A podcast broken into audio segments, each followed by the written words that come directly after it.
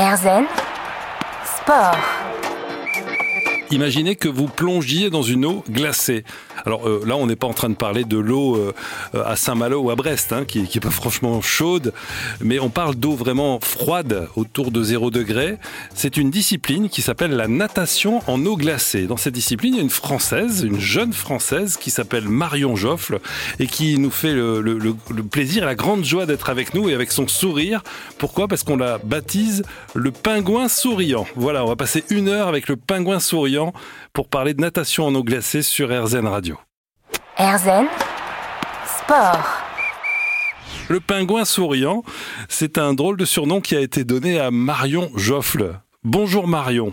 Bonjour, Vous avez une jolie voix pour un pingouin souriant. merci beaucoup. On entend d'ailleurs votre sourire puisque euh, vous êtes euh, effectivement surnommé le pingouin souriant. Vous êtes une nageuse en eau glacée. On va en parler pendant une heure. Vous allez nous expliquer euh, ben, ce que c'est, etc. Mais moi, je veux savoir d'abord pourquoi et qui vous a donné ce surnom de pingouin souriant? Alors finalement, le pingouin souriant, c'est un surnom que je me suis auto-donné, on va dire. Ah, Euh, tout simplement, j'ai associé euh, le pingouin euh, comme animal correspondant à ma discipline, donc la natation en, en eau glacée. Le pingouin est petit, il est mignon, et je me suis dit que ça collait plutôt bien à mon image. Et j'ai associé au pingouin le hum, souriant, tout simplement parce que je suis quelqu'un qui sourit tout le temps. Et euh, donc voilà, j'ai associé ces deux mots ensemble et ça forme aujourd'hui mon, surnom. Voilà. Et si vous tapez Marion Joffle pendant que vous écoutez cette émission sur RZN Radio, vous allez trouver eh bien, sûr des photos de, Marion et vous comprendrez alors le côté pingouin moins, mais le côté souriant c'est assez facile à, observer sur les photos qui sont sur, les réseaux d'internet. Alors Marion, votre spécialité c'est la natation. Euh, Est-ce que vous êtes nageuse? C'est votre métier? Alors euh, pas du tout, euh, je suis nageuse de l'extrême, mais ça reste une passion. Euh, j'en fais pas mon métier, c'est vraiment une passion qui m'occupe sur mon temps libre. D'accord. Vous, vous vous êtes mis à nager à quel âge? Vous êtes normande, hein vous êtes né au bord de la mer. Ah oui, complètement. Alors j'ai commencé la natation en 2007, à- âgée alors de 8 ans. Et en fait, mon parcours s'est diversifié petit à petit. Vous avez fait de la natation en compétition? Ah oui, j'ai commencé par euh, cette catégorie-là. Donc euh, jusqu'en 2011, en fait, j'ai participé à des compétitions de bassin, même encore aujourd'hui. Mais après, je me suis spécialisée euh, en 2011 euh, sur de l'eau libre et par la suite, en 2018, euh, la natation en eau glacée. Alors, euh, quand on est une enfant, en fait, et qu'on fait de la compétition, euh, c'est amateur, donc, hein, bien entendu, euh, on on apprend quoi? Des nages sur le dos On apprend toutes les nages euh, On fait de la musculation C'est quoi le programme d'un enfant qui fait de la natation? On va, on va y aller progressivement hein, jusqu'au jusqu'au au grand bassin, vous mettez des glaçons dedans. Bah alors j'ai commencé tout simplement par apprendre les quatre nages, donc pape, dos, bras, crawl. Pape, c'est papillon. hein. c'est ça, Ouais. tout à fait. Après, je me suis euh, plutôt euh, orientée sur la nage euh, longue distance, donc c'est-à-dire euh, 800 mètres et 1500 mètres.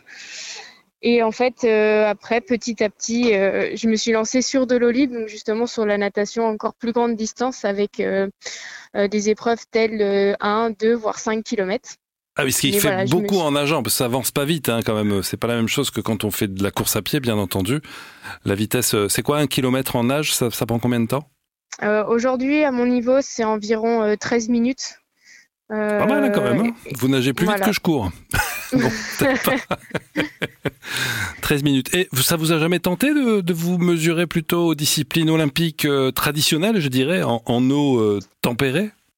Alors en fait, euh, j'ai pas forcément le niveau pour euh, prétendre à ce genre de manifestation, euh, tout simplement parce que niveau bassin, je suis à un niveau euh, régional, voire euh, il y a eu quelques années interrégional. Mais euh, voilà, aujourd'hui, je suis vraiment sur un niveau régional et vraiment pour me prendre pour prendre du plaisir. Donc euh, en natation classique. Après sur de l'eau libre, j'ai quand même eu l'occasion de de participer à des championnats de France, notamment sur un 25 km. 25 km en nageant, c'est ça? Exactement. Impressionnant, parce que là, ça, ça pour le faire, en le faisant en courant, c'est plus qu'un semi-marathon quand même. hein. C'est juste pour, pour que les gens comprennent un peu de quoi on parle.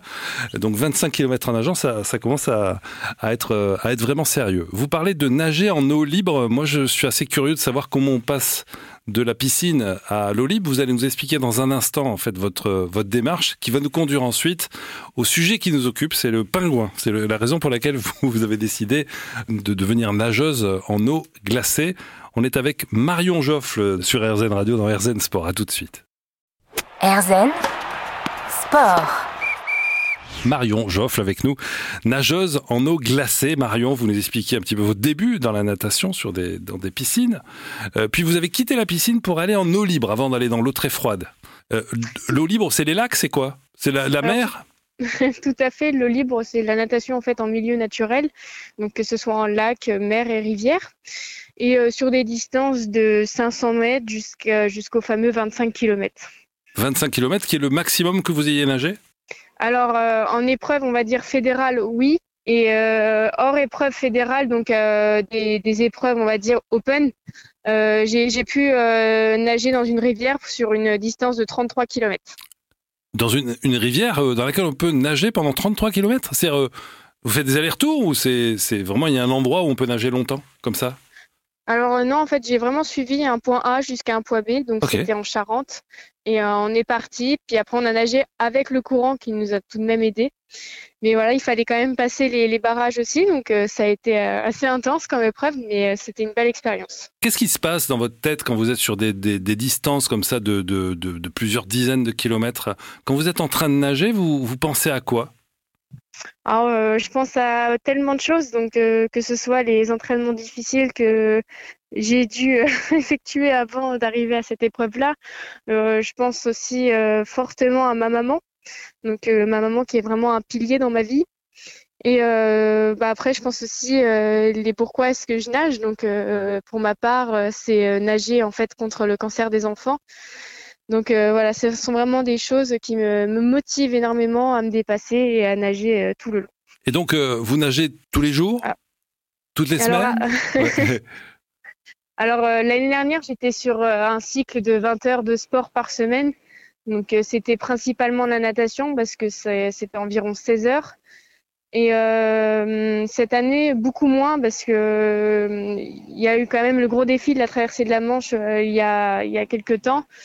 Et euh, pour moi, c'était important que mon corps se repose et euh, que je reparte sur un rythme beaucoup plus souple qu'avant.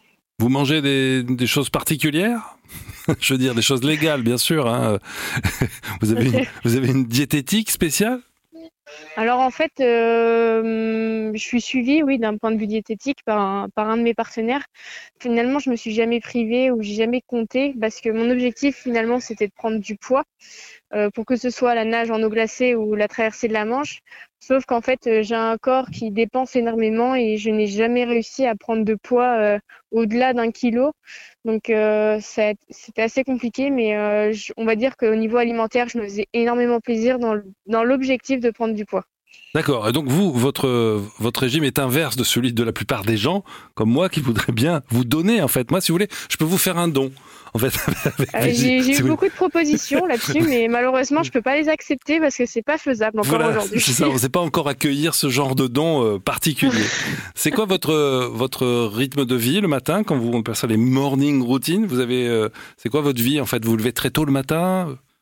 Alors, euh, bah, toujours, je reprends l'année dernière. euh, je me levais à 5h30 pour être dans l'eau à 6h30 et nager jusqu'à 8h30, voire 9h. Par exemple, cet été, ça a été des entraînements de 2h30 pour préparer la traversée de la Manche. Et euh, le soir, euh, rebelote, euh, deux heures de sport, que ce soit en musculation ou en natation.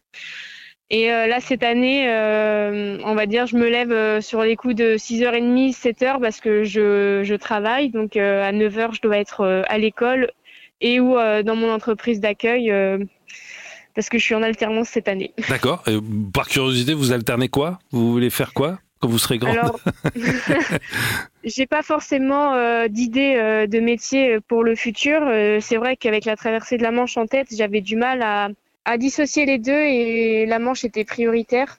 Alors après, euh, là, je me suis posée euh, dans une école de commerce euh, en alternance pour plutôt dans la relation client, mais j'envisage peut-être dans dans un futur de plutôt m'orienter vers tout ce qui est communication. D'accord. Alors, vous parlez de la traversée de la Manche, ça va être l'objet de notre prochaine, notre prochain échange d'ici un instant, puisque effectivement, vous l'avez compris, Marion Joffle a quand même traversé la Manche à la nage. À tout de suite.